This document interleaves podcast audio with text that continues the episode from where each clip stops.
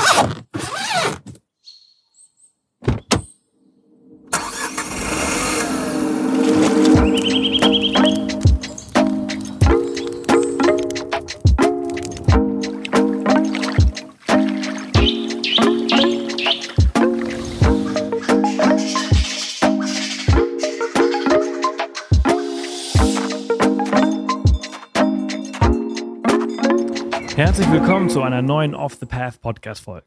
64 Monate, 155.000 Kilometer und fünf Kontinente haben Bea und Helmut auf ihrer Weltreise besucht. Eine Podcast-Folge reicht also eigentlich nicht, um dieses Abenteuer und die Erlebnisse abzudecken. Wir haben es aber dennoch versucht. In dieser Folge nehmen uns die beiden auf ihren Erlebnissen mit. Wem das nicht reicht, dem kann ich ihr Buch nur empfehlen, das sie mit National Geographic veröffentlicht haben und in dem richtig schöne und viele Bilder sind, welche die Geschichten passend begleiten. Das Buch heißt Motorrad, Abenteuer, Weltreise und ist, wie gesagt, bei National Geographic erschienen. Die beiden findet ihr übrigens auch unter timetowrite.de. Und bevor es mit dieser Folge losgeht, noch ein kurzer Hinweis in eigener Sache. Schaut super gerne einmal auf YouTube vorbei, wo wir in letzter Zeit jede Woche ein Video veröffentlichen. Erst diese Woche ist eine fast 30-minütige Dokumentation über unsere Reise in Namibia erschienen, in der unsere Teilnehmer von den Erlebnissen erzählen. Ich mag dieses Format sehr, weil es sehr ehrlich ist. Wenn ihr euch für unsere Namibia-Reise nächstes Jahr interessiert und ihr Bock auf Afrika, Wüste, grauen Atlantik, Roadtrip und Safari habt, dann freue ich mich, wenn ihr euch für diese Reise anmeldet. Es sind nur noch vier Plätze frei und sie wird mit Sicherheit bald ausgebucht sein. Alle Details zur Reise findet ihr unter www.offthepath.com slash Gruppenreisen. Und nun ganz viel Spaß mit Bea und Helmut. Halli, hallo, schön, dass ihr da seid. Hallo Sebastian. Hallo, grüß dich. Ich freue mich sehr, dass wir heute, dass wir heute sprechen. Ähm, ich habe die letzten Tage euer Buch verschlungen, eure vielen schönen Bilder mir angeschaut von eurer Reise. Und äh, wir haben gerade äh, ein, ein langes, äh, tolles Vorgespräch äh, geführt, was ich eigentlich gerne auch schon aufgenommen hätte. Ähm, wo wir über verschiedene Themen schon, schon gesprochen haben. Ähm, für alle, die euch nicht kennen und jetzt vielleicht sagen, okay, also der Titel hat irgendwas mit Motorrädern zu tun und Weltreise. Erzählt doch mal ganz kurz ähm, euren Background und, und wie wir heute hier zusammengekommen sind. Ja, also wir sind äh, äh Bea, also meine Partnerin, sag mal was, Bea. ja, ähm, genau. Ich wollte mich noch ganz kurz bedanken für die Einladung. Freut uns sehr, dass wir heute ein bisschen was über unsere Geschichte erzählen dürfen, euren Zuhörern. Ich freue mich genau. sehr, dass ihr da seid. Ich, genau, ich freue mich natürlich genauso. ähm, wir sind Bea und Helmut. Wir sind ähm, ein, ja, ein Pärchen aus äh, dem schönen Oberbayern. Und wir sind 2011 äh, auf eine Reise aufgebrochen mit unseren beiden äh, betagten Motorrädern. Zu dem Zeitpunkt waren es auch schon fast Oldtimer. Ähm, um die Welt war die Idee. Und äh, wir hatten eigentlich geplant, äh, zwei Jahre die in, in zwei Jahren die Welt zu umrunden. Und am Ende wurden es dann irgendwie fünfeinhalb Jahre knapp, bis wir wieder äh, zu Hause waren. Ja, und in der Zeit haben wir unglaublich viel erlebt natürlich und vor allem unglaublich viel gelernt, vor allem übers Leben. Mhm. Das, das kann ich mir vorstellen. Du hast ja gerade schon gesagt, die kommt aus Oberbayern äh, in der Nähe von Altötting, ähm, wo die Strukturen ja schon seit eh und je ziemlich klar äh, gelegt sind und das Leben eigentlich recht gut vorgegeben ist. Also äh, nicht, dass das woanders nicht auch der Fall wäre, aber ich habe das Gefühl, dass in Bayern diese Werte halt noch mal ein bisschen krasser gelebt werden und wenn man da ein bisschen aus der aus der Norm was macht, das eigentlich erstmal mit Kritik beachtet wird, beziehungsweise äh, ja nicht so gerne gesehen wird, weil wir sind ein Arbeitervolk und wir müssen äh, für die Rente arbeiten, wir müssen für die Rente der anderen arbeiten und äh, ja, da hast du vollkommen recht. Also also als wir unserem Umfeld erzählt haben, wir wollen jetzt mit zwei alten Motorrädern die Welt bereisen, äh, war schon ähm, die Reaktionen eher mh, hm, gemischt. gemischt verhalten. Ähm, zum einen natürlich konnten sich am Anfang viele gar nicht vorstellen, dass das überhaupt möglich ist. Und dann, du hast ganz recht, äh, der zweite Gedanke, wir können ja unsere sicheren Jobs nicht kündigen. Wir hatten beide eine Festanstellung, waren ganz klassisch eigentlich äh, dabei, die Karriereleiter hochzusteigen und uns was aufzubauen. Und dann haben wir gesagt, mit Ende 20, nee, wir wollen jetzt zumindestens für eine Zeit aus diesem Hamsterrad aussteigen. Wir wollen die Welt entdecken auf unseren Motorrädern, unser eigenes Bild machen von den Menschen und den Kulturen.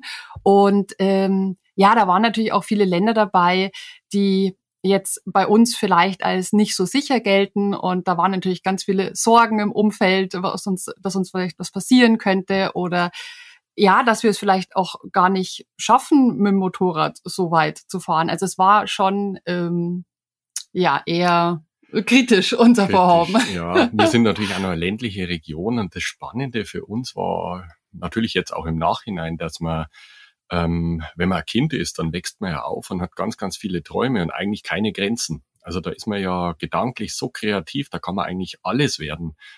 Und irgendwie haben wir so das Gefühl, unsere, das Erwachsenwerden beziehungsweise das, was man halt normal so macht, das tötet irgendwie diese, diese Träume so ein bisschen ab und man stumpft ab und denkt sich dann, das geht alles sowieso nicht. Und so ist uns das auch irgendwie ja mit dieser Reiseidee entgegengekommen, dass halt äh, das Umfeld einfach gesagt, Mensch, ähm, träumt doch nicht, ähm, das geht doch alles sowieso nicht, sondern macht mal so wie alle das. Man muss da dabei auch noch irgendwie so ein bisschen den Kontext äh, geben, weil heute reden ja relativ viele davon, mach einfach und geh raus und, und lebe deine Träume. Das ist heute im Jahr 2023 ein bisschen normaler. Wir sprechen aber heute, wir sprechen aber vom Jahr 2011, als eure Reise begonnen hat. Äh, und äh, die Planung hat ja ein bisschen früher begonnen. Ähm, damals gab's Facebook, äh, schon ein bisschen, ähm, Reiseblogs gab's wenige, also 2011 gab's unseren noch nicht. Ich glaube, wir haben 2012 gestartet. Oder 2000, vielleicht haben wir sogar 2011 gestartet, aber äh, vor allem, also ich wäre keine Hilfe damals gewesen mit meinem Reiseblog für euch.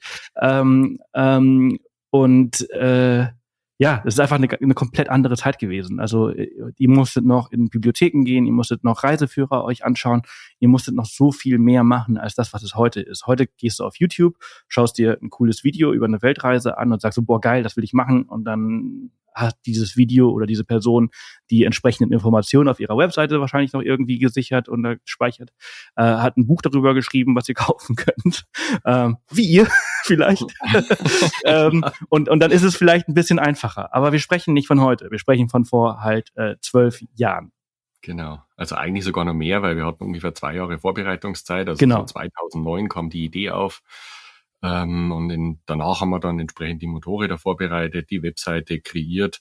Und eigentlich ist äh, unsere Webseite ist ja timetoride.de. Ähm, diese Webseite ist eigentlich aus dem Grund entstanden. Ähm, unser Ursprungsgedanke war, wir machen diese Reise, wir sind neugierig, wir schauen uns die Welt an, wir kommen nach zwei Jahren zurück, gehen in unsere Jobs und dann machen wir quasi äh, unser normales Leben weiter, so wie es ähm, ohne diese Reise ja. gelaufen wäre oder geplant war. Ähm, und dann haben wir uns mit dem Thema sehr intensiv auseinandergesetzt und haben festgestellt, dass es einige Reiseblogs gibt, aber die sind dann irgendwie so nach einem Monat, zwei sind die abgebrochen worden und es gab generell sehr wenig Infos im, im Netz. Und dann haben wir uns gedacht, Mensch, wir müssen uns ja sowieso auf diese Reise vorbereiten. Dann schreiben wir doch das alles gesammelt mal hier auf einer Webseite zusammen. Und dann haben andere, die das später nach uns machen wollen, das viel, viel einfacher es war ein bisschen naiv mit schnell mal und wir haben ja dann viel, viel Zeit auf dieser Reise, wo wir das alles machen können. Also das war ganz oft eine sehr große Herausforderung, auch diese Webseite äh, weiterzuführen und wir haben dann auch schnell verstanden, warum viele Blogs abgebrochen wurden. Ähm, eben aus dem Grund, weil es sehr, sehr viel Zeit und, und Mühe und auch Kosten damals war Internetverfügbarkeit viel, viel schwieriger und auch teurer oft. Ähm, aber wir haben das dann durchgezogen und ähm, so ist es eigentlich entstanden, auch äh, dieses äh, Thema. Hm. Ihr habt jetzt wahrscheinlich auch natürlich auch gemerkt im Laufe der Zeit, also wie, also wie viel Arbeit das ist, ne? Also ich meine, alleine das Buch ist halt äh, ja, zwölf Jahre nach, nach Start der Reise äh, gekommen. Äh, und in der Zwischenzeit habt natürlich nicht nichts gemacht. Ihr habt natürlich auch den Blog und so weiter gepflegt. Ähm, das, das braucht entsprechend sehr, sehr viel Zeit. Ja, also vor allem auch, wir waren ja mit Motorrädern und Zelt unterwegs und haben generell unsere Reise relativ äh, basic geführt. Das heißt, wir waren ganz wenig in Unterkünften, haben ganz viel wild gecampt, hatten oft äh, tagelang äh, keine Möglichkeit einer richtigen Dusche, geschweige denn irgendwie Stromversorgung eben oder Internet, was von der Reise her grundsätzlich fantastisch war, weil du einfach dich äh, mal ausklinken konntest aus diesem Hamsterrad und wirklich, wenn du tagelang irgendwo, weiß ich nicht, in der Mongolei in der Weite bist und ähm, nicht vernetzt bist, also aus dieser Vernetzung rauskommst oder in Sibirien irgendwo in den mhm. Wäldern wir bist. Wir hatten ja auch kein, äh, äh, also wir hatten ein GPS dabei, aber es gab ja damals, also so einzelne Karten für Garmin oder so war ja unbezahlbar. Das heißt, äh, wir haben einfach eine Weltkarte drauf gehabt und wir sahen dann, Ulaanbaatar ist der Punkt hier, irgendwo in der Mongolei und in die Richtung, in die Himmelsrichtung müssen wir halt irgendwie fahren. Und der Rest lief tatsächlich noch über Papierkarten, also so wie heute mit Google Maps, Klack, Zahnarzt in München, da will ich mal schnell hin. Das war damals noch nicht, also das war von daher herausfordernder. Ja. ja. Mhm. Ja, das kann ich mir richtig vorstellen. Also äh, ich erinnere mich eben auch noch an den, an den, an den Start äh, meines Reiseblogs und vor allem halt auch an die Reisen vorher äh, durch, durch Länder wie Nicaragua. Ähm, und und äh, ja, das ist einfach was ganz anderes, wie wenn man heute dahin reist und äh, Internet immer, immer zur Verfügung hat und äh, Google Maps sowieso und Google. Und dann ist es halt einfach gar kein Problem. Einfach ein Hotel sich buchen über Booking Früher musste man überall reingehen, mit allen Leuten sprechen, handeln. Äh, das macht man ja heutzutage alles gar nicht mehr. Was ah. aber natürlich zu wunderschönen Begegnungen immer führt und zu ganz, ganz tollen Geschichten, beziehungsweise natürlich auch Tipps und Hinweisen, die man ja nur von den Einheimischen bekommt und nicht von Google. Ja. Ähm, das fanden wir sehr wertvoll, schon auch äh, wirklich die Leute zu fragen. Ja, ihr habt, ihr habt ja vorhin ganz kurz auch was gesagt, ähm, dass das viel gewarnt wurde vor dem, vor dem Reisen und vor den Ländern, weil es ja alles so gefährlich ist. Und vor allem äh, weiß ich also aus eurem Buch, dass jedes Mal, wenn ihr in ein Land gegangen seid, euch vor dem nächsten gewarnt worden ist. Ähm, auch eine sehr, sehr interessante Geschichte. Und wenn man halt dann irgendwie hinterfragt hat, war, war, wieso ist das so, hat man eigentlich relativ schnell gemerkt, dass die Leute äh, noch nie dort waren ähm, und mhm. einfach irgendwie geprägt sind von von Medien und von Kultur und äh, ich bin davon ich bin aufgewachsen mit dem Gedanken ähm, dass das einfach nicht geht. Also das, das führt uns auch zurück zu dem, äh, warum man halt in dieser Struktur, in diesem Leben halt feststeckt und wir müssen für die Rente arbeiten. Das ist einfach so. Das, das darf man einfach nicht hinterfragen. Ja, ja, also wir, das war für uns sehr spannend. Also wir sind ja äh, in Deutschland aufgebrochen. Wir haben ja damals auch alles verkauft und hatten quasi äh, wirklich nur noch zwei Alukisten und einen Packsack hinten auf dem Motorrad drauf. Das war unser ganzes Hab und Gut, das uns im ersten Moment da tatsächlich geschockt hat. Ähm, so äh, äh, ja, mit so wenig dazustehen und, und ja. äh, jeden Tag das Zelt irgendwo aufzuschlagen, das da ab da unser Zuhause war. Und je weiter wir, wir sind dann von hier aus Richtung Vladivostok gefahren, über, über äh, Ukraine, Russland, Kasachstan, Mongolei. Und je weiter wir gen Osten fuhren, in jedem Land äh, davor, haben die Leute gesagt, wo wollt ihr denn hin? Wir waren bei irgendwem eingeladen, den wir getroffen haben. Dann haben wir gesagt, Mensch, wir wollen in die Ukraine. Und dann hieß es halt, oh Gott, seid ihr wahnsinnig, die mucksen euch da ab. Das sind alles Banditen, ähm, Räuber, Verbrecher, sonstiges. Und wir waren ja Reiseneulinge, also wir waren auch davor nicht groß unterwegs und das hat uns tatsächlich sehr, sehr verunsichert. Am Anfang haben wir uns wirklich gedacht, Mensch, die Welt ist aber schlimm. Und wir sind dann in das nächste Land gefahren, waren sehr vorsichtig und haben festgestellt, ach, da ist ja alles, wenn man da ein bisschen gesundes Bauchgefühl walten lässt, alles total in Ordnung. Und dann sind wir ins nächste Land gefahren und das ging immer so weiter und irgendwann haben wir dann mal gefragt, wenn uns jemand gesagt hat, äh, äh wie gefährlich das da ist, haben wir gesagt, warst du da schon? Und derjenige hat dann immer gesagt, äh, nein, aber habe ich in den Nachrichten gehört. Oder und, hat jemand erzählt. Oder genau. Ja. Also es war einfach eigentlich ganz viel Hörensagen und ähm, man verlernt auch so ein bisschen äh, auf sein Bauchgefühl zu hören, glaube ich, wenn man wenn man jetzt ähm, nicht auf Reisen geht und wieder anfängt, offen und vorurteilsfrei äh, in die Welt rauszugehen. Und äh, über die Zeit, über die Reise haben wir wieder einfach ein Bauchgefühl dafür entwickelt, ähm, Und das, das Gespür kommt dann auch wieder. Du bekommst ein Gefühl, ob jemand dir gut gesonnen ist oder nicht. Und in der Regel äh, ist unsere Erfahrung gewesen, also in über fünf Jahren, toi, toi, toi, Klopf auf Holz, ähm, die Menschen, niemand wollte uns was Böses. Und die meisten Menschen wollen ja auch für sich, die wollen ein gutes Leben für sich, für ihre Kinder, die wollen in Frieden und in Sicherheit leben. Und äh, gerade in Ländern, die deutlich weniger haben wie wir, haben wir ganz oft die Erfahrung gemacht, dass die umso herzlicher, umso gastfreundlicher sind. Die laden dich ein, die nehmen dich in ihre Mitte auf. Die, wir hatten in der Mongolei das Erlebnis, ähm, wir sind in eine Jurte eingeladen worden, der, das Familienoberhaupt, der Vater hat am Abend sogar extra eine seiner Ziegen geholt und geschlachtet zu unseren Ehren, äh, weil halt das so ein Erlebnis war, dass da jetzt ja, ausländische Gäste dort zu Gast sind und das ganze nirgendwo. Dorf hat sich versammelt. Also ja. das war wirklich unglaublich, ähm, was wir da für Gastfreundschaft erlebt haben. Gerade in Ländern, in denen ähm, man jetzt vielleicht als mh, hm, Westeuropäer denkt, hm, da könnte es vielleicht ein bisschen gefährlicher sein, haben wir genau das Gegenteil erlebt. Und, und das war so wirklich wundervoll. Auf der Strecke von ähm, Ulan-Ude nach äh, Habarovsk, das sind äh, 2000, über 2000 Kilometer durch nichts eigentlich. Und ähm, auf dieser Straße haben uns Reisende schon gewarnt, dass es äh, da mal eine Etappe gibt, wo tankstellenmäßig äh, eher dünn aussieht. Und äh, typisch Mann muss man natürlich sagen, ich habe dann irgendwann gesagt, äh, die letzte Tankstelle, die kommt erst noch, also die eine nehmen wir jetzt nicht mit. Und Bea hat gesagt, Mensch, Tanko vorsichtshalber hier nochmal. Ich habe das ignoriert und irgendwie mitten im Nirgendwo, also wirklich im Nirgendwo, wir haben die ganze Zeit da nur gecampt. Ja, irgendwo ähm, in, in Sibirien war das. Ja, das war schon ferner Osten ja. dann, ja. Ähm, ging halt mir der Sprit aus. Und da kommt ja jetzt auch nicht, da herrscht nicht viel Verkehr, da ist nicht viel los. Und dann standen wir da am Straßenrand. Bea hat natürlich erstmal geschimpft wie Rohrspatz. äh, Habe ich dir doch gleich gesagt, äh, warum hörst du nie auf mich und so. Und dann, äh, nachdem das dann rum war, standen wir halt am Straßenrand und habe überlegt, was wir jetzt machen. Wir sind hier ja, wir wissen nicht, kommt die nächste Tankstelle in 10, 100, 500 Kilometer. Wir wussten nur, dass in der Richtung, aus der wir kamen, seit langer Zeit keine Tankstelle mehr war. Und auch kein Dorf. Und auch kein Dorf. Und ähm, haben uns dann äh, ja überlegt, ob wir tren uns, uns trennen. Beas Motorrad hatte noch für ein paar Kilometer Sprit, aber dadurch, dass das so ungewiss war, haben wir gesagt, jetzt warten wir einfach mal hier und äh, schauen mal, ob wer vorbeikommt und den fragen wir dann, ob der weiß, wo die nächste Tankstelle ist.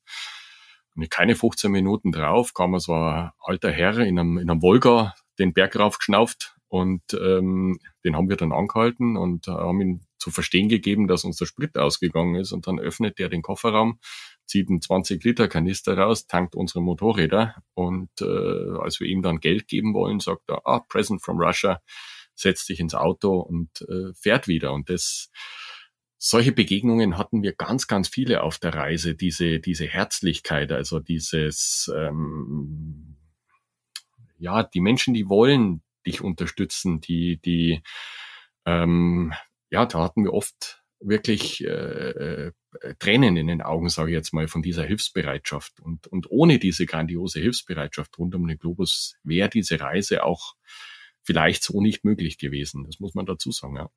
Hm.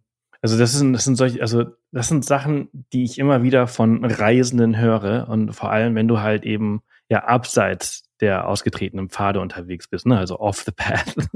Genau, ähm, absolut. Genau, ja. ja. Da merkst du halt erstmal, wie herzlich die Menschen sind und halt eben genau das. Ne? Also die, die wenig haben, die geben dir alles und die, die viel haben, geben dir wenig bis gar nichts. Ähm, und da muss ich mich auch manchmal tatsächlich an die eigene Nase äh, greifen, dass ich halt, wenn ich hier zu Hause bin und Reisende sehe, ähm, mich immer dran erinnern muss, hey, erinner dich mal, wie das früher bei dir war und, und sei mal ein bisschen offener, weil man halt immer wieder in diese alten Strukturen halt doch wieder zurückkehrt. Und davon muss ich mich halt persönlich auch, mal wieder frei machen. Ähm, haben, ja. wir auch während der Reise dann schon äh, versucht, ähm, einfach ähm, ja Dinge zurückzugeben. Sei es jetzt, wir waren in Neuseeland auf einem Gebirgspass, es war irgendwie null Grad und hat geregnet und ähm, wir hatten so ein kleines Tab dabei und haben uns so ein Mini ja, Unterstand gebaut mit den Motorrädern und dann kam ein Radreisender an, total durchnässt ähm, und der quasi noch weniger hatte als wir und den haben wir dann eingeladen, dass er sich mit unter unser Tab zum setzt zum Abendessen. Oder wir hatten in Südamerika mal eine ganz tolle Begegnung. Da ähm, war so ein kleines Motorrad am Straßenrand. Ähm, In Argentinien war das. Mhm. Also in Argentinien mit seinem kleinen Motorrad wirklich auch mitten in der Pampas. Und wir sind dann stehen geblieben und Helmut hat geschaut, äh, was das Problem ist. Also ich bin äh, werkzeugmäßig, äh, ersatzteilmäßig immer gut vorbereitet. Ähm, ich bin halt selber äh, äh Mechaniker, sage ich jetzt einfach mal. Unsere und, Motorräder waren eine rollende Werkstatt.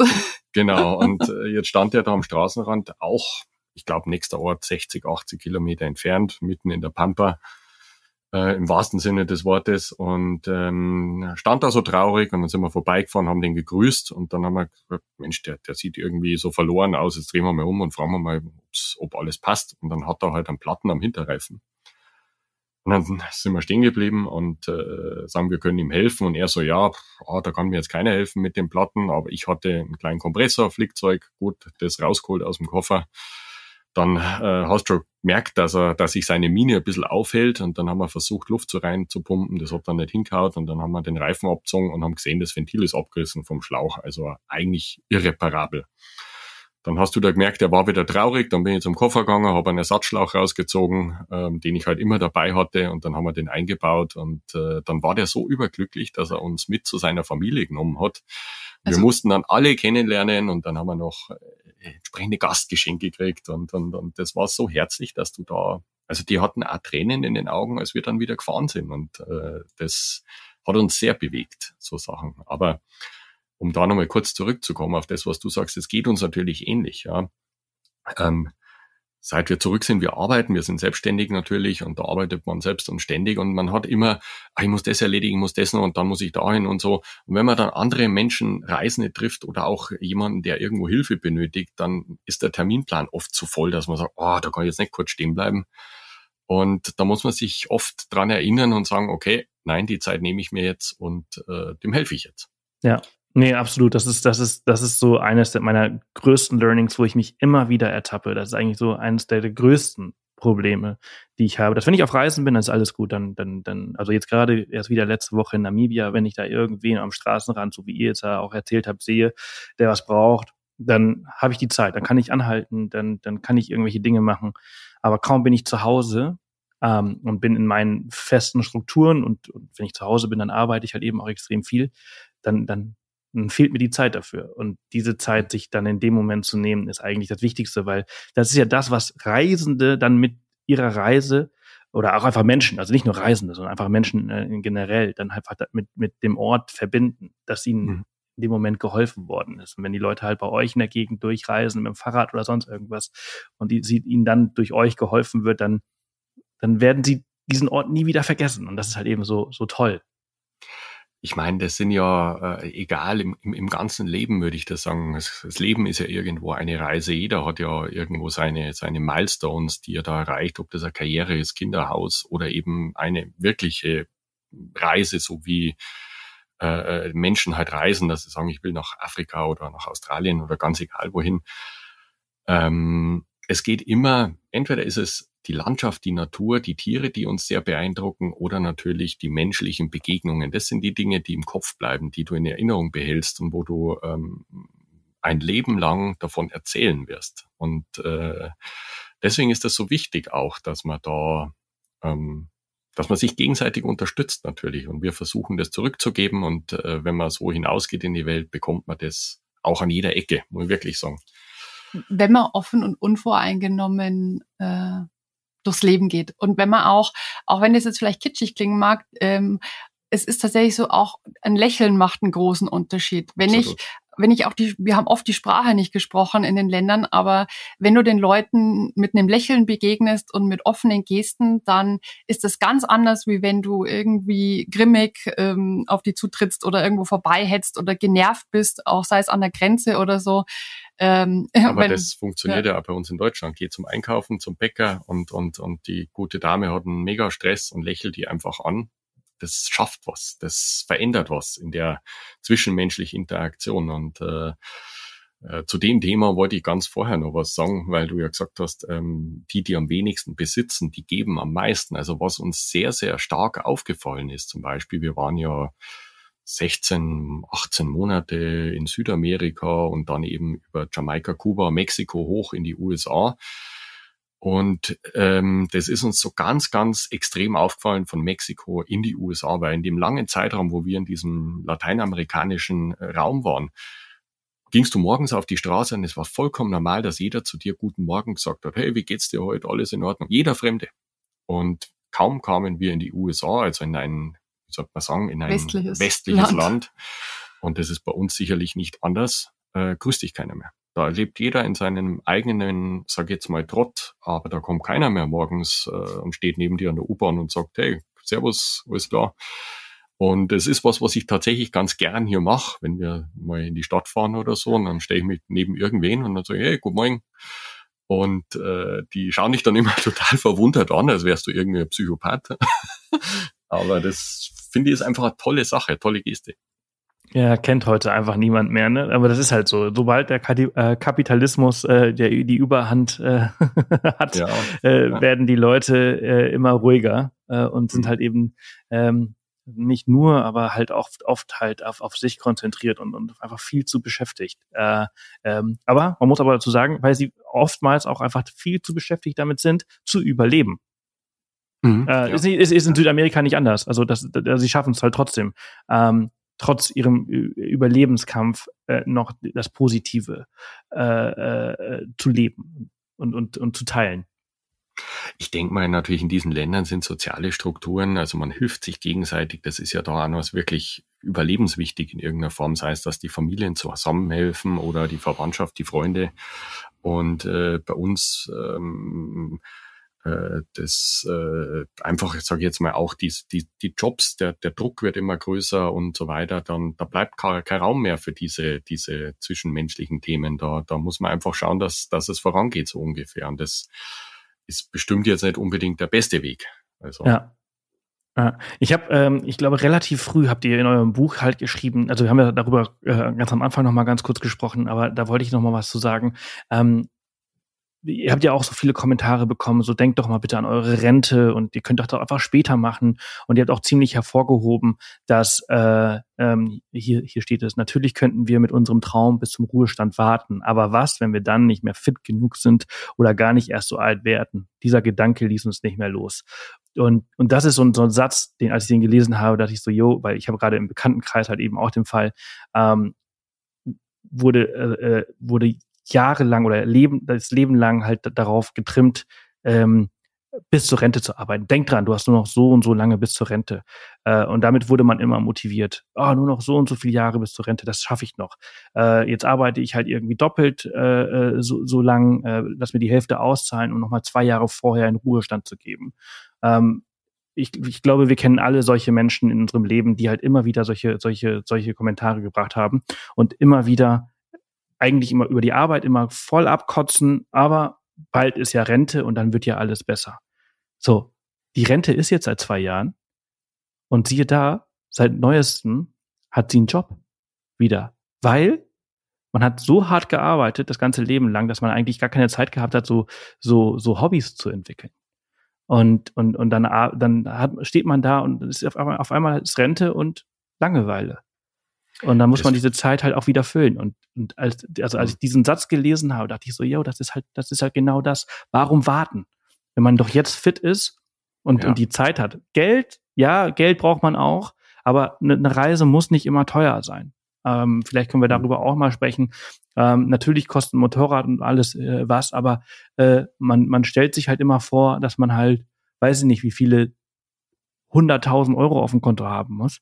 Ähm, um sowas zu, zu ermöglichen. Also ähm, das ist so ein Satz, wo ich, wo ich, wo ich auch immer Leut, den Leuten sage, wenn ihr den Plan habt, wenn ihr die Motivation habt, wenn ihr die, wenn ihr inspiriert seid und ihr wirklich dafür brennt, dann, dann setzt euch aufs Fahrrad, aufs, aufs Motorrad, zieht die Wanderschuhe an, holt euch das Kajak, ist scheißegal, was es ist, und geht einfach los. Auf jeden Fall. Also bei uns war es auch ganz klar so, wir haben weder reiche Eltern, noch haben wir im Lotto gewonnen oder irgendwas geerbt oder sonst irgendwas. Wir hatten äh, ganz normale Jobs. Wir haben viel gearbeitet. Wir waren auch jetzt im Vergleich vielleicht äh, zu heute etwas älter. Wir waren Ende 20, als wir beschlossen haben, auf diese Weltreise zu gehen. Und ähm, dieser Plan ist also zwei Jahre gereift. Wir haben auch zwei Jahre die Motorräder vorbereitet, haben uns da auch ganz bewusst für ältere Motorräder entschieden. Zum einen, weil der Helmut eben Schrauber ist, viel selber machen kann, ihm das auch Spaß macht und einfach die Motorräder dann auch dadurch unterwegs reparieren konnte. Und natürlich auch ähm, zum anderen eine Kostenfrage. Die Elternmotorräder waren natürlich wesentlich günstiger, als wenn du jetzt dir zwei nagelneue BMWs kaufst. Ähm, und wir haben halt in der Zeit, ja, viel gespart, hatten auch zwei Jobs, sind wenig weggegangen und ähm, konnten dann eigentlich gut was zur Seite legen. Ganz wichtig war dann, wir haben auch wirklich alles verkauft, was nicht nied- und nagelfest ist, Wohnung gekündigt, alles verkauft. Helmut hatte ja vorher schon gesagt, unser Besitz waren dann wirklich nur noch, also jeder zwei Alukoffer und eine Gepäckrolle. Mhm.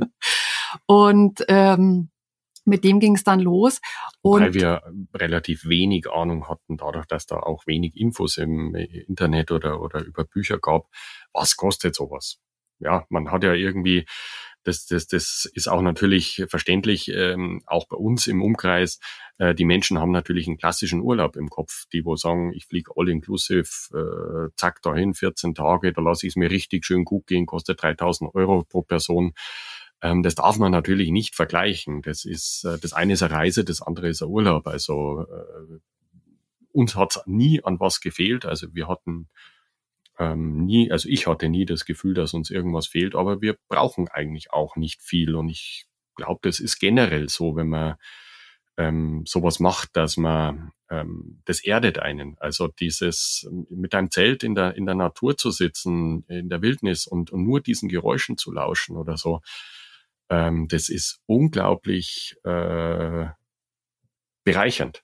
So muss ich sagen, ja. Man braucht da eigentlich nicht mehr. Und deswegen haben wir dann auch festgestellt, uns, wir kommen mit sehr, sehr verhältnismäßig wenig Geld aus. Ich, wie viel war es? Zum Schnitt 1500 Euro für zwei Personen pro Monat, ähm, inklusive den beiden Motorrädern. Das war damals so, ja, war der Schnitt. Äh, kommt natürlich auch immer aufs Reiseland ein bisschen drauf an. Ähm, aber vom Schnitt her sind wir auf diese 1500 Euro. Und da waren viele verwundert, die dann gesagt haben, was, 1500 Euro nur zu zweit, also sprich jeder 750 Euro, das hätten sie nicht erwartet. Ja. Und also von dem her ähm, ist der Glaube, den eben viele haben, dass man wirklich irgendwie reich sein muss oder reiche Eltern haben muss, um so eine Reise zu machen, äh, so einfach nicht, nicht richtig. Es kommt wirklich darauf an, äh, wie luxuriös die Reise äh, sein soll. Und je nachdem gibt's auch, also kann man auch mit kleinem Budget sehr lange reisen und sehr viel reisen und sich viele tolle Sachen ermöglichen. Also das war auf jeden Fall auch eine Erkenntnis dieser Reise. Ja. Ja, also wichtig, wie du schon sagst, äh, geht raus, ähm, macht einfach mal. Also nicht unbedacht, nicht naiv. Naja, in unserem Fall war viel oder ein gewisses Maß an Naivität auch dabei. Ich glaube, das braucht's auch immer, weil sonst äh, denkt man zu viel durch und, und, und, und bringt zu viel den Verstand und das Erwachsensein hinein und kommt vielleicht dann doch wieder dahin, dass man sagt, das geht eh nicht. Und du musst ähm. sagen, wir waren auch am Anfang, wir waren sehr deutsch. Ich glaube, ich habe in einer anderen Podcast-Folge von dir mal äh, gehört, ähm, dass das glaube ich, bei ganz vielen äh, ein Thema ist, Deutschen, die auf Reisen gehen oder auch vielleicht Österreichern und Schweizern. Wir haben das schon am Anfang sehr akribisch geplant. Wir hatten zwei Jahre geplant, wir hatten das durchgetaktet, wann wir wo sein wollen, die Route schon total im Kopf gehabt, sind dann auch die ersten drei Monate Richtung Osten relativ strikt nach diesem Zeit- und Routenplan unterwegs gewesen und haben dann aber festgestellt, dass das funktioniert so nicht. Also zum einen äh, jeden Tag viel Strecke machen, weiterreisen, gerade mit Motorrad und Zelt, ist auf Dauer auch sehr anstrengend. Und ähm, wenn du dir nicht die Zeit gibst, ähm, eben für solche Begegnungen mit Menschen, die dauern halt dann vielleicht nicht fünf Minuten, sondern drei Tage, wenn du irgendwo eingeladen bist. Ja, dann ist dann Zeitplan durcheinander. Aber es wäre ja total schade, wenn du wenn du solche Begegnungen ablehnst, weil die nicht in deinen deutschen Plan passen. Und das war, glaube ich, am Anfang ganz eine wichtige Erkenntnis für uns, lernen, ja. dass dass eben nicht alles nach Plan läuft, sondern dass man offen sein muss für die Dinge, die einfach passieren am Wegesrand. Mhm. Es war sehr spannend, auch auf der Reise das, äh, ähm, zu dem Thema, wo ich vorher gesagt habe, man grüßt sich nicht mehr. Also wir haben ja ähm, wir hatten ja deutsche Kennzeichen und auf unseren, äh, später hatten wir dann in Australien, haben wir uns äh, so Alu-Topcase äh, äh, machen lassen. Und da haben wir einen Aufkleber draufgeklebt, wo die Weltkarte drauf war, seit wann wir unterwegs sind und so weiter. Und äh, in, in allen Ländern, in denen wir waren, die Einheimischen oder auch Touristen aus anderen Ländern, die sind dann oft vor dem Motorrad stehen geblieben. Die haben natürlich erkannt, das ist kein einheimisches Kennzeichen, haben da die Route hinten drauf gesehen und waren dann total begeistert und hey, wo kommt ihr hin? Wo fahrt ihr hin? Was macht ihr da? Und, und, und. Äh, wir wünschen euch eine absolut gute Reise. Und es war fast schon bezeichnend, weil jeden, nahezu jeden, ich würde sagen 90 Prozent aller deutschen, deutschsprachigen, deutschsprachigen Touristen, die wir getroffen haben, die standen auch ums Motorrad und immer wenn wir zum Beispiel zurückkamen von Einkaufen, Sightseeing, sonst irgendwas, dann war die erste Frage nicht so, hey, seid ihr die beiden mit dem Motorrad oder hi, wie geht's euch oder so, sondern das war immer, wie kann man sich sowas leisten? Das, das, das ist immer passiert.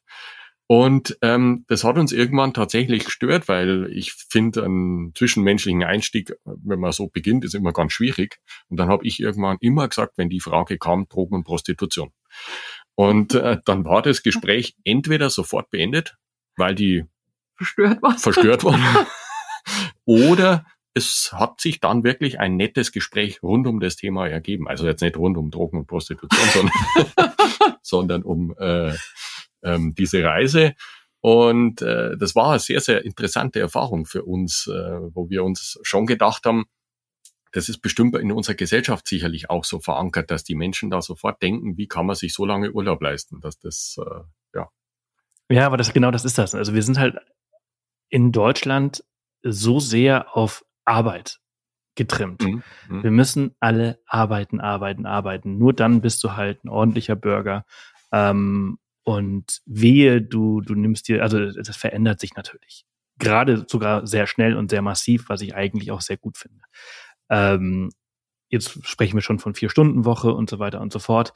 Ähm, aber gut, das kannst du dir mit vier Stunden Woche auch alles nicht äh, zeitlich leisten. Ähm, aber es, es geht ja darum, dass, dass wir, dass, dass die Leute, und ich glaube wirklich, dass wenn die Leute mehr so reisen würden, wie wie ihr es gemacht habt oder wie wir es oft machen, dass sie einfach erkennen würden, wie geil diese Welt ist. Und ich glaube, Helmut, du hattest vorhin gesagt, dass die Dinge, die halt hängen geblieben sind, sind halt Natur, Tiere, Landschaften und Menschen.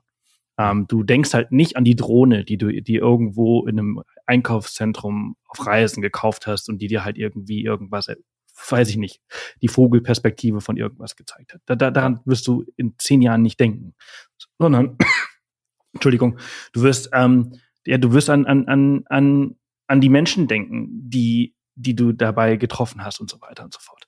Mhm. Und ich glaube, das ist halt eben das, was, was, was wir den Leuten halt wieder beibringen müssen, dass sie halt rausgehen und mit den Menschen sprechen, dass wenn sie halt in Hurghada im All-Inclusive-Hotel sind oder halt in Antalya oder sonst wo, äh, dass man da einfach niemanden, niemanden trifft. Äh, da ist ja. der Kapitalismus noch viel größer als bei uns. Da geht es einfach nur daraus, darum, dir so viel Geld wie möglich halt äh, auszusaugen. Ähm, und da wirst du halt eben nicht die Herzlichkeit der, der, der, des, des Landes halt treffen. Mhm. Also ich würde, oder ich glaube, das ähm, spreche für uns beide, eine der größten Erkenntnisse für uns äh, auf der Reise war tatsächlich, äh, dass wir eigentlich ganz wenig materialistisch gesehen, äh, ganz wenig in unserem Leben brauchen, um zufrieden zu sein. Fünf Jahre aus zwei Motorradkoffern zu leben, ist ja schon sehr minimalistisch. Und ähm, auch jetzt nach unserer Reise haben wir ganz stark versucht, eben nicht wieder viele Dinge, keinen großen Flatscreen-TV oder ähm, andere Güter anzuschaffen, also die einfach viel Geld kosten und vielleicht ähm, ein Statussymbol sind, sondern wirklich nur die Dinge, die wir wirklich benutzen und Freude dran haben, die uns wichtig sind. Genau. Also das ist, glaube ich, eine ganz große Erkenntnis, dass ähm ich meine, in dem Buch äh, geht es ja auch äh, darum, ähm, dass wir sagen, das ist unsere persönliche Geschichte. Da geht es um Träume, Freiheit und den langen Weg dorthin. Und äh, das ist sprichwörtlich äh, gemeint äh, oder buchstäblich, weil äh, es ein langer Weg war für uns, das zu erkennen. Ja, viele denken, und das war auch unser Gedanke, wenn wir uns aufs Motorrad setzen, dann fahren wir ohne, wir haben jetzt nicht mehr den Arbeitsdruck, wir müssen, wir haben keinen äh, äh, strukturierten Lebensplan, sondern wir fahren jetzt einfach, wie man es aus dem Fernsehen kennt, mit dem Motorrad den Highway runter Richtung Sonnenuntergang und dann werden wir irgendwo unser Lager aufschlagen und das ist die große Freiheit. Aber wir haben eigentlich festgestellt, dass das nur das Ergebnis ist. Weil die große Freiheit ist tatsächlich die, dass wir ähm, nur uns nur die Dinge zulegen, die uns wirklich, wirklich wichtig sind, weil das uns nämlich dann aus diesem Kreislauf von Arbeit und Konsum rausnimmt und uns extrem viel Zeit fürs Leben bleibt. Und äh, das, äh, ja, dann eigentlich die diese große Freiheit ist, die die wir bekommen haben. Und das versuchen wir oder das leben wir auch jetzt noch so. Und ähm, äh, das ist die die größte Erkenntnis überhaupt, die wir da mitgenommen haben, ja. Mhm. Eure, eure Reise war ja sehr deutsch geplant auf zwei Jahre und äh, da war ja alles, alles ziemlich gut getaktet. Äh, daraus sind dann zum Glück fünf Jahre geworden und ihr habt es dann halt irgendwann ab, äh, abgelegt, äh, jeden Tag zu planen und jede Strecke und, und, und jeden Stopp. Äh, weshalb dann natürlich halt eben auch der ein oder andere äh, Moment kam, wo halt eben kein Benzin mehr im Tank war. Ähm, aber äh, ganz kurz, äh, wie verlief denn so mal ganz grob die Tour? Ähm, was war am Anfang geplant und was ist aus diesem Plan eigentlich geworden? Mm, also von der Route her, wir sind in Deutschland gestartet, sind immer gen Osten gefahren, ähm, über, Helmut hat vorher eh schon gesagt. Eig eigentlich muss man noch ganz kurz das Vorwort, wir wollten eigentlich nur nach Australien, beziehungsweise Bea. ähm, und gar nicht zwingend mit dem Motorrad, sondern äh, wir saßen halt mal eines Abends zusammen, hat mir erzählt, ja, nach dem Studium, sie wäre gerne mal nach Australien und das ist so ein cooles Land. Und dann habe ich gesagt, Mensch, ich wollte mal in die USA, hm, aber Australien klingt auch cool könnte ich mir vorstellen, aber nicht mit Rucksack oder so, sondern wenn dann mit einem Motorrad. Und Bea hatte halt äh, schon einen Motorradführerschein und hat sie dann, ist er, hat aber nie ein eigenes Motorrad gehabt und hat sich dann gedacht, Mensch, kann ja nicht so schwer sein, Australien mit dem Motorrad zu durchqueren. und dann äh, haben wir halt. Da habe ich immer wieder bei den naiven Anfangsgedanken. genau. Und äh, dann haben wir uns, das, das hat sich dann so festgeankert. So, oh cool, halbes Jahr Australien Motorrad. Und eigentlich kam das dann auch, wir wollten eine Auszeit von den Jobs, also wir mhm. haben gar nicht vorgehabt zu kündigen, sondern äh, sechs Monate raus aus dem Thema und dann nach Australien. Ähm, ein Sabbatical, das heutzutage eigentlich äh, schon oft möglich ist, war halt bei uns damals 2009, 2010 überhaupt kein, kein dran denken, äh, sowas zu bekommen. Und dann standen wir eben vor der Entscheidung, ähm, ja. ja müssen wir fast dankbar sein eigentlich. Ja, ähm, ähm, eben keine solche Reise oder halt den ganz krassen Schritt zu sagen, wir kündigen jetzt und wagen dieses Abenteuer und haben uns dann, dann genau. dafür entschieden. Und dann äh, haben wir uns natürlich recherchiert bezüglich Australien, Verschiffung, ziemlich teuer und äh, ähm, Flüge und so weiter. Und dann haben wir, das war dann auch so, so ein, ja, wie soll ich sagen, so, so Feierabend-Laune, äh, so Mensch, da könnte man doch dann, da fahren wir halt nach Australien für das ganze Geld. Und so ist eigentlich erst diese, dieser Gedanke der Weltreise entstanden, weil da, wenn wir dann gesagt haben, Mensch, ja, da fahren wir so über die Nordroute und dann über Südostasien und Australien und dann, wenn wir schon mal da sind, können wir mal nach Neuseeland und, und Südamerika ist ja dann auch nicht mehr weit. Das, das hat dann so eine Eigendynamik entwickelt und hat uns dann plötzlich total ja, mitgerissen, die Idee. Genau. Und dann ging es eben von uns aus geplant los über, über Osteuropa nach Zentralasien, Ostasien, bis nach Vladivostok. Äh, von da aus haben wir dann verschifft nach Südostasien, haben dann da ganz viele Haken geschlagen über, über Thailand, Kambodscha, Laos, Malaysia, Singapur, haben dann äh, die von, großen Teile von Indonesien durchquert. Genau, haben dann von Timor-Leste aus nach Australien verschifft. Da waren wir relativ lang, eineinhalb Jahre. Haben dann da auch ähm, im Outback irgendwie 60 Kilometer vom nächsten Ort entfernt auf so einer riesigen Rinder- und Baumwollfarm gearbeitet für mehrere Monate. Wenn ihr, wenn ihr, habt ihr da Work and Travel gemacht? Ja, da haben wir Work and Travel gemacht, waren aber da wirklich so als Farmarbeiter, dadurch, dass Helmut so einen technischen Background hatte, war er da, ja, Farmmechaniker. Und ich habe andere Arbeiten gemacht, die da angefallen sind. Ähm, und zum einen war das ein total spannender Einblick in das Land, ähm, den du einfach durch die Arbeit nochmal bekommen hast, ganz anders, wie wenn du nur reisen würdest. Das war zum einen sehr spannend. Wir haben lange Stunden gearbeitet, sieben Tage die Woche, echt zwölf bis, weiß ich nicht, 16 Stunden am Tag. Alle zwei Wochen ging es mit dem Pickup mal in die Stadt, um den Gefrierschrank aufzufüllen und ansonsten wirklich nur gearbeitet.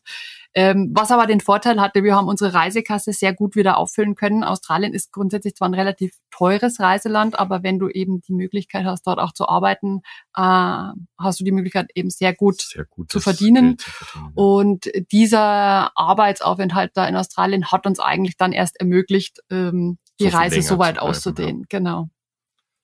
Genau, und dann ging's, äh, da konnte man dann die Drogen und Prostitution für ein paar Monate aussetzen. Wer jetzt hier eingestiegen ist, hat ein Problem. ähm, und äh, genau, dann haben wir noch eine schöne Runde durch Australien gedreht und äh, dann ging's nach äh, Tasmanien, waren wir noch Neuseeland und dann eben von da aus äh, nach Südamerika, nach Chile. Für, ja, und dann nach Feuerland. Ganz runter ganz in den runter. Süden und dann über die Anden eigentlich so zickzack bis genau. nach Kolumbien. Argentinien, Bolivien, Paraguay, Peru. Also die meisten Länder Südamerikas haben wir quasi da durchquert, hoch bis Kolumbien. Da waren wir dann relativ lang. Da haben wir nämlich ähm, ein Kochbuch geschrieben, ein Camping-Kochbuch. Cool. Ähm, man muss sagen, zu der Zeit war es dann so, wir hatten, Helmut hat ja erzählt, wir haben uns überlegt, wir machen äh, so eine Webseite einfach um ähm, damals einfach auch die Informationen, die wir recherchiert haben, relativ mühsam noch ähm, einfach gebündelt bereitzustellen. Und wir haben unterwegs dann natürlich auch einen Reiseblog mit dazu gemacht, einfach um uns in der Heimgebliebenen ein bisschen die Eindrücke zu schildern. Und über die Zeit ist es immer mehr gewachsen. Helmut hat dann ähm, seine ganz große Leidenschaft für die Fotografie entdeckt durch die Reise und ist da immer besser geworden. Ich habe festgestellt, dass ich total gern schreibe, also Geschichten schreibe ähm, was ich davor mir auch nie hätte träumen können, wenn ich an meinen an unseren Deutschunterricht in der Schule zurückdenke. Und es hat sich dann wirklich gut ergänzt und zusammengefügt und wir haben dann auch angefangen, für Motorradzeitschriften zu schreiben und ähm, da Geschichten zu erzählen und ähm, es wurde mehr Job die ganze genau, Sache. Genau, wir haben ja. Sachen irgendwie auf Reisen vermisst, Campingsachen, Sachen am Motorrad, die es irgendwie nicht zu kaufen gab, die wir aber irgendwie uns für die Reise gewünscht hätten. Und äh, Helmut hat die dann so Daniel Düsentriebmäßig einfach mal so Prototypen gebaut. Wir haben das getestet und haben dann festgestellt, wenn das äh, gut war, hey, das ist super, das braucht doch sicher auch wer anders, weil wenn wir das gut finden, dann gibt es doch sicher andere Reisen, die sich das auch wünschen würden. Und so haben wir dann einen kleinen Online-Shop noch mit aufgemacht und so wurde es dann immer mehr. Und genau, so kam das auch, dass wir in Kolumbien dann ähm, ein Freund von uns war mit einem Land Rover unterwegs, den haben wir da getroffen. Und dann haben wir spontan beschlossen, weil viele Reisende, die wir getroffen haben, gesagt haben, Mensch, wir waren mit einem Benzinkocher unterwegs, da kann man immer bloß Nudeln mit Soße machen. Und dann haben wir gesagt, Mensch, das stimmt aber nicht, weil dann würden wir seit fünf Jahren Nudeln mit Soße essen. ähm, übertrieben gesagt. Und ähm, wir haben ja da Pizza drauf gemacht und, und, und Knödel und eigentlich alles, was man so auch kochen kann. Haben uns da so ein System entwickelt mit so einer Wärmeplatte ähm, und dann haben wir eben dieses Kochbuch aus dem Grund gemacht, was ganz witzig war, ja. weil in Kolumbien, das ist ja quasi, das sind ja bayerische, deutsche Spezialitäten in dem Kochbuch und die in Kolumbien aufzutreiben, ist immer ganz schwierig gewesen. Und da musste man drei Monate ziemlich viel äh, Hauptspeisen essen. Ich glaube, da haben wir fünf Kilo zugelegt oder so. genau. Von da aus ging es dann weiter über äh, spannend, haben wir die Motorräder auf ein Segelboot geladen und sind dann von, von Kolumbien aus nach äh, zuerst Jamaika und dann nach Kuba gesegelt und Kuba ist natürlich, äh, hat bisweilen kaum bis keine westlichen Motorradtouristen, äh, Motorradfahrer, Motorradreisende, wie auch immer, äh, gesehen. Und dadurch waren wir natürlich, wir waren einen Monat auf Kuba mit den Motorrädern, da war es denn natürlich äh, der, der sprichwörtliche bunte Hund da dort. Also die, die Menschen total herzlich und die haben noch nie eine Transalp gesehen. Also unser Motorrad war zu dem Zeitpunkt 2016, das war über 30 Jahre alt, aber das war für die halt das neueste, der neueste Shit quasi. Ähm, das war sehr, sehr witzig. Und äh, genau, nach Kuba ging es dann nach Mexiko, da waren wir dann zwei, drei Monate und von da aus. Vielleicht würde ich gern einhaken, weil du sagst, das Motorrad. Ähm, das ist zum Beispiel auch was, äh, das Motorrad war für uns das perfekte Reisemittel tatsächlich für diese Weltreise. auch wenn es manchmal etwas anstrengend ist, weil du ja auch der Witterung immer ausgesetzt bist. Du bist im Regen, ist es kalt, ist es heiß. Du kannst nicht einfach deine Autoscheibe hochdrehen, wenn es dir zu viel wird und vielleicht noch die Klimaanlage anmachen. Du bist immer mittendrin. Aber dadurch oder wie soll ich sagen, das Motorrad war immer die Brücke zu den Menschen weil das irgendwie neugierig gemacht hat. Das war ein riesiger Berg Gepäck drauf. Über die Zeit waren ganz viele Aufkleber drauf. Leute haben drauf unterschrieben, haben irgendwas draufgeschrieben, irgendwelche guten Wünsche, die sie uns viele mit auf die Reise mitgeben. So. Genau. Und äh, das war halt wirklich der Wahnsinn, weil du oft gemerkt hast, die Leute sind vielleicht bisschen schüchtern, haben Berührungsangst, aber sie schauen so ein bisschen aus Motorrad. Und da hat's oft gelangt, da wären wir da beim Lächeln, du lächelst die an, du nickst ihnen zu, du lädst sie ein, dass sie sich mal draufsetzen können, gerade die Kinder. Und das hat dann ganz, ganz oft das Eis gebrochen und dann eben die, diese Begegnungen erst möglich gemacht. Also da war das Motorrad wirklich ein fantastisches Reisemittel. Absolut, ja. Ich glaube ja. auch, dass der Vorteil halt auch ist, dass es halt einfach ein offenes Fahrzeug ist, ne? Und nicht ein geschlossenes. Ja. Also wenn du mit dem Auto unterwegs bist, dann bist du ja in deinem kleinen Kasten halt drin und, und äh, äh, ja, abgesperrt äh, von, mhm. von der Außenwelt und dann ist der, der Kontakt nochmal ein bisschen schwerer. Ja. Und, und ich glaube auch, ähm, dadurch, dass du, du bist ja, wir waren ja sterbensvoll Dreck, voll Staub, voll, weiß also ich der nicht. Motorradanzug ist ja irgendwann siffig. Also der ist ja staubig, der ist dreckig, der ist verschmiert und ich denke mal, dass die Menschen äh, dich sofort als einen also nicht als reichen Ausländer, der da jetzt irgendwie genau, du wirst das Land bereist, sondern als, äh, du bist halt einer von von allen, also von vielen, also nein, einer von ihnen, so muss ich sagen, weil du nicht eben jetzt irgendwie mit einem sinnteuren, fancy Fahrzeug da jetzt irgendwo durchreist, sondern einfach wirklich ganz einfach mittendrin bist. Mhm. Ja, das, das glaube ich. Also das ist nochmal eine, eine viel bessere und tiefere Verbindung zu den, zu den Einheimischen ähm, dadurch. Was ich, was ich äh, total klasse finde, ich meine, ich, äh, dass diese Reise ähm, euer Leben wortwörtlich halt komplett auf den Kopf gestellt hat und komplett verändert hat. Ne? Also eure Auszeit ähm, von zwei Jahren hat sich auf fünf Jahre verlängert und jetzt könnte man meinen, okay, beziehungsweise die Erwartung zu Hause ist ja dann, okay, äh, jetzt kommen die zurück und dann, und dann werden die wieder normal. Und dann, dann werden die wieder zurück in ihre Arbeit gehen und wieder, wieder einer von uns werden. Ähm, aber davon äh, weit hergeholt. Ich finde das halt so klasse, weil es halt einfach nicht nur, dass es euch verändert hat, ihr habt eine, eine richtig geile Zeit gehabt, die Zeit eures Lebens gehabt, sondern ihr seid nach wie vor in dieser Motorradwelt verankert. Ihr habt äh, eine, eine große Präsenz mit eurer, mit eurer Webseite äh, und ihr habt daraus es geschafft, einen richtigen Job äh, zu schaffen. Ähm, und das finde ich halt das das Coole. Man, man muss mit Naivität an das, an das Ganze irgendwie rangehen. Man muss einfach irgendwann mal sagen, also ein, alles startet mit einer Idee, aber eine Idee ist nichts wert, bis sie umgesetzt wird. Hm. Ähm, und ihr habt damals bei einem Bierchen abends im Garten die Idee gehabt, ey, ich, ich würde gerne nach Australien, äh, Australien mit dem Backpack, äh, Motorrad, ja, okay, habt ihr euch auch geeinigt. Und, und daraus ist halt timetoride.de entstanden und, und aus, aus, aus, aus dem Ganzen ist jetzt so ein ganzes Ökosystem entstanden an, an vielen Informationen für Motorradreisende. Und das finde ich richtig, richtig cool, äh, das zu sehen. Das ist nicht von heute auf morgen entstanden. Ähm, das ist sehr, sehr viel sehr, sehr viel Herzblut, viel, wahrscheinlich auch viele Tränen äh, äh, rein. Aber ihr habt es halt was richtig Cooles geschaffen. Jetzt mit dem Buch noch das i-Tüpfelchen. Ja, ich denke jetzt mal, ähm, da kommt man nochmal ein bisschen zurück auf äh, das Thema Rente. Es gibt ja das Sprichwort, wenn man was macht, was man liebt, dann geht man nie in Rente. Ähm, natürlich gibt es gesundheitliche Grenzen, das ist natürlich ein anderes Thema, aber prinzipiell glaube ich da auch dran ähm, das treibt einen an. Also auch diese, diese Webseite, diese ganzen Dinge, die wir da drum geschaffen haben, das war, wie gesagt, nie so geplant, aber es hat uns angetrieben. Positiv angetrieben, wir wollten das machen, wir wollten das erzählen und wir haben jetzt auch ein neues Projekt in den Startlöchern, ähm, was äh, wir haben unsere Weltreise damals fünf Jahre lang sehr intensiv mitverfilmt, haben äh, die Geschichte bisweilen nicht wirklich erzählt und das ist unser nächstes mega Projekt. Wir wollen die Geschichte erzählen, wie dieses Abenteuer ausgesehen hat damals. Und äh, das soll quasi so eine YouTube-Serienstaffel werden mit, ich weiß noch nicht wie vielen Folgen, aber es könnten viele werden, wenn man die Länge, die Dauer der Reise so betrachtet.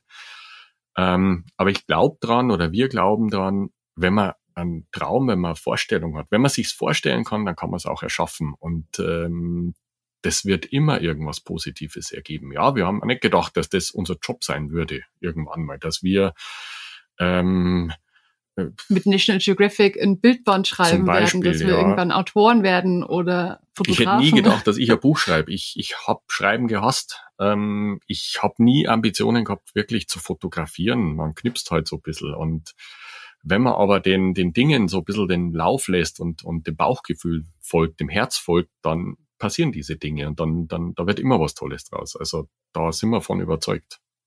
Ja, wenn man offen in die Welt geht, dann passiert immer, passieren immer gute Dinge äh, auf, auf Reisen. Und äh, das gleiche mhm. gilt aber halt eben auch für, für das Arbeiten und oder für, für, für das drumherum. Also wenn man offen äh, dem gegenüber ist und öfters mal Ja als Nein sagt und sagt, mhm. hey, wollt ihr ein Buch schreiben? Ja.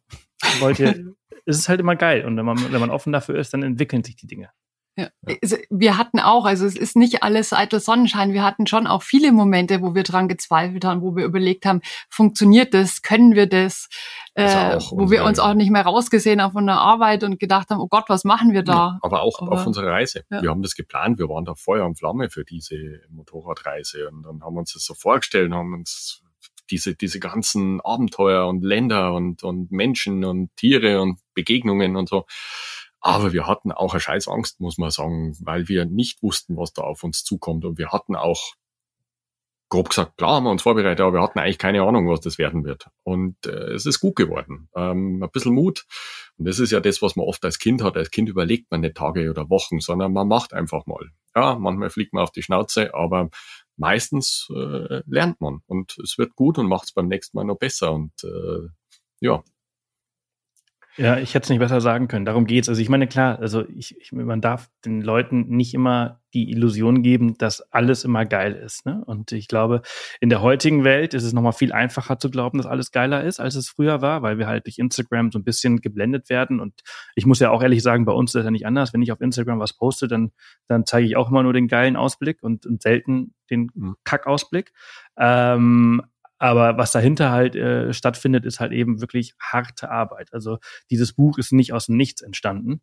Ähm, da, da sind viele, viele Stunden äh, reingesteckt worden. Eure Webseite ist, ist nicht aus dem Nichts entstanden. Also ich habe ein Auge dafür und ich sehe, wie viel Arbeit da, da drin steckt und mhm. wie viel Herzblut da drin steckt und wie viel Gedanken ihr euch zu diesen ganzen Dingen gemacht habt. Und deswegen kann ich eigentlich nur abschließend sagen, herzlichen Glückwunsch äh, für eure grandiose Arbeit und vor allem für diese grandiosen Erlebnisse, die ihr erleben durftet. Und äh, ich, ich freue mich, also es hat einfach wahnsinnig viel Spaß gemacht, äh, mich mit euch darüber zu unterhalten.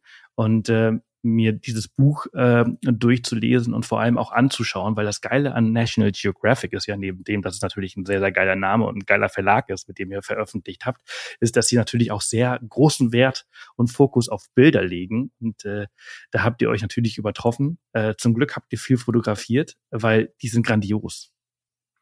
Danke dir. Also das, da muss man auch dazu sagen, dass wir ähm, vom Fotografieren zu Beginn der Reise oder auch vom Videografieren natürlich keine Ahnung hatten. Also wir sind auch an der Aufgabe gewachsen. Und äh, wir haben ja einen Vortrag, ähm, 360 Grad Freiheit, der auch ähm, ähnlich wie das Buch äh, beinhaltet viele Abenteuergeschichten, viel Humor, viel Witz, auch über uns selbst, äh, was uns auf dieser Reise so passiert ist ähm, viele tolle Begegnungen, aber auch, was uns sehr wichtig ist, wir wollen auch irgendwo äh, inspirieren und weitergeben, was wir gelernt haben. Und nicht nur quasi auf dieser Reise, sondern fürs oder vom Leben. Ähm, und äh, ja, und so ist äh, natürlich dann, also da war es eigentlich so, so muss ich nochmal ganz kurz ausholen.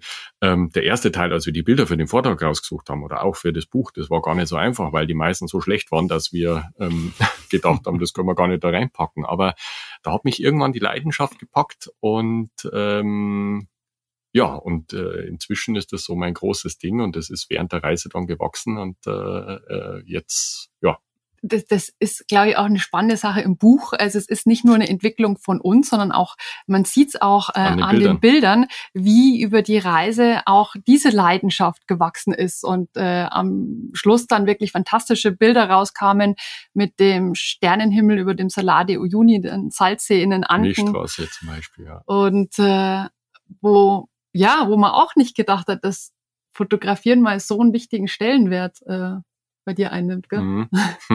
da grinst er. Ja. Genau. Ja, aber so, so entwickeln sich die Dinge. Man muss offen für Neues sein. Also es ist ja. Bei, bei, uns ist es ja auch nicht ähnlich. Als ich 2011 mit dem Reiseblog angefangen habe, hätte ich auch nicht gedacht, dass ich irgendwann mal einen der größten Reisepodcasts in Deutschland habe oder halt äh, der, der größte Reiseblog, äh, Abenteuerreiseblog. Das ist halt einfach so eine Sache. Man muss einfach offen für die Dinge sein und dann entwickeln, dann entwickelt sich das. Aber ich kann euch auch nur sagen, dass ich von meiner Seite auch nicht jeden Tag weiß, was ich tue. Äh, also ich stehe jeden Morgen auf und denke mir so, okay, gut, dann neuer Tag, um neue Gelegenheiten, es irgendwie besser zu machen als gestern. Ja. genau, so, äh, so geht's uns, da geht's uns sehr ähnlich. Ja. ja. Und ich denke auch mit unserem, alles entsteht. Ja, mit unserem neuen Videoprojekt wird es auch so werden. Das wird eine neue spannende Aufgabe werden, dieses Material äh, irgendwie so in Form zu bringen, dass da eine wirklich gute Geschichte draus wird, spannend und Mit inspirierend. Einer Message auch, die wir ja. so ein bisschen drüber bringen und wollen. Da sind wir jetzt schon sehr gespannt, wie wir Wie's das, äh, genau, wie wir das ähm, wuppen. Wuppen, genau. Ja, wenn es soweit ist, dann gebt uns Bescheid, dann filmen wir das zweite Gespräch, dann gehen wir auch ein bisschen mehr auf die Reise ein. Das haben wir nämlich heute gar nicht so richtig gemacht, obwohl wir im Vorgespräch ja eigentlich einen grandiosen Leitfaden äh, äh ausgearbeitet haben, an dem wir uns äh, ganz und gar nicht so richtig gehalten haben. ähm, aber ich finde, das macht es halt hier im Podcast aus. Äh, eine Antwort gibt halt immer das Thema, das nächste Thema vor. Und äh, deswegen fand ich es ein grandioses Gespräch. Ich wünsche euch alles, alles Gute für die Zukunft, für euer aktuelles Buch, was äh, überall erhältlich ist äh, und ganz viele Abnehmer hoffentlich findet. Schaut auf jeden Fall, also die, die zuhören, äh, bei den beiden auf der Webseite vorbei. Ähm, und äh, timetoride.de und ähm, das Buch heißt im Übrigen noch Motorradabenteuer Weltreise, dass, dass man das auch äh, ähm, wir sprechen die ganze Zeit drüber. Natürlich. Titel gesagt. genau. Ähm, und äh, ja, auch wir bedanken uns natürlich ganz, ganz herzlich bei dir für das wirklich äh, nette, sympathische Gespräch. Also wir hatten jetzt sehr, sehr viel Spaß und wir hoffen natürlich auch äh, die Zuhörer. Ähm, und es Wahnsinn, wie schnell die Zeit vergeht. Wir könnten wahrscheinlich noch zwei Stunden weiter quatschen. Genau. Ähm, das machen wir das nächste Mal. Genau. Also wir äh, bedanken uns, wie gesagt, und hoffen, dass die Zuh Zuhörer ähm, ganz, ganz viel Spaß an der Sache da, an, an dem Gespräch haben. Und äh, ja, wir sehen uns irgendwo in der Welt. Genau, genau. Spätestens sehe ich euch in eurem Film dann. Äh, ich bin sehr, sehr gespannt und dann sprechen wir einfach da nochmal. Und aber ich freue mich, wenn wir uns dann irgendwann mal in, in real life über diese vielen Erlebnisse austauschen. Wer wird sehr uns gerne, freuen, ja. ja. Also euch beiden einen grandiosen Tag und nochmal vielen Dank für heute. Dankeschön. Ja, Dankeschön dir und dir ebenfalls einen schönen Tag. Tschüss. Tschüss. Tschüss, Servus. Das war's für diese Woche. Danke an Bea und Helmut für ihre Zeit und den Erzählungen. Das Buch habe ich in den Show Notes verlinkt, ebenso ihre Seite und Social Media Kanäle, die ihr unter timetoride.de findet. Und nächste Woche sind Tina und Dirk von Let's Get Otter hier zu Gast und erzählen von ihrem Roadtrip durch Europa. Bis nächste Woche ab 4 Uhr. Pass auf euch auf und bis bald.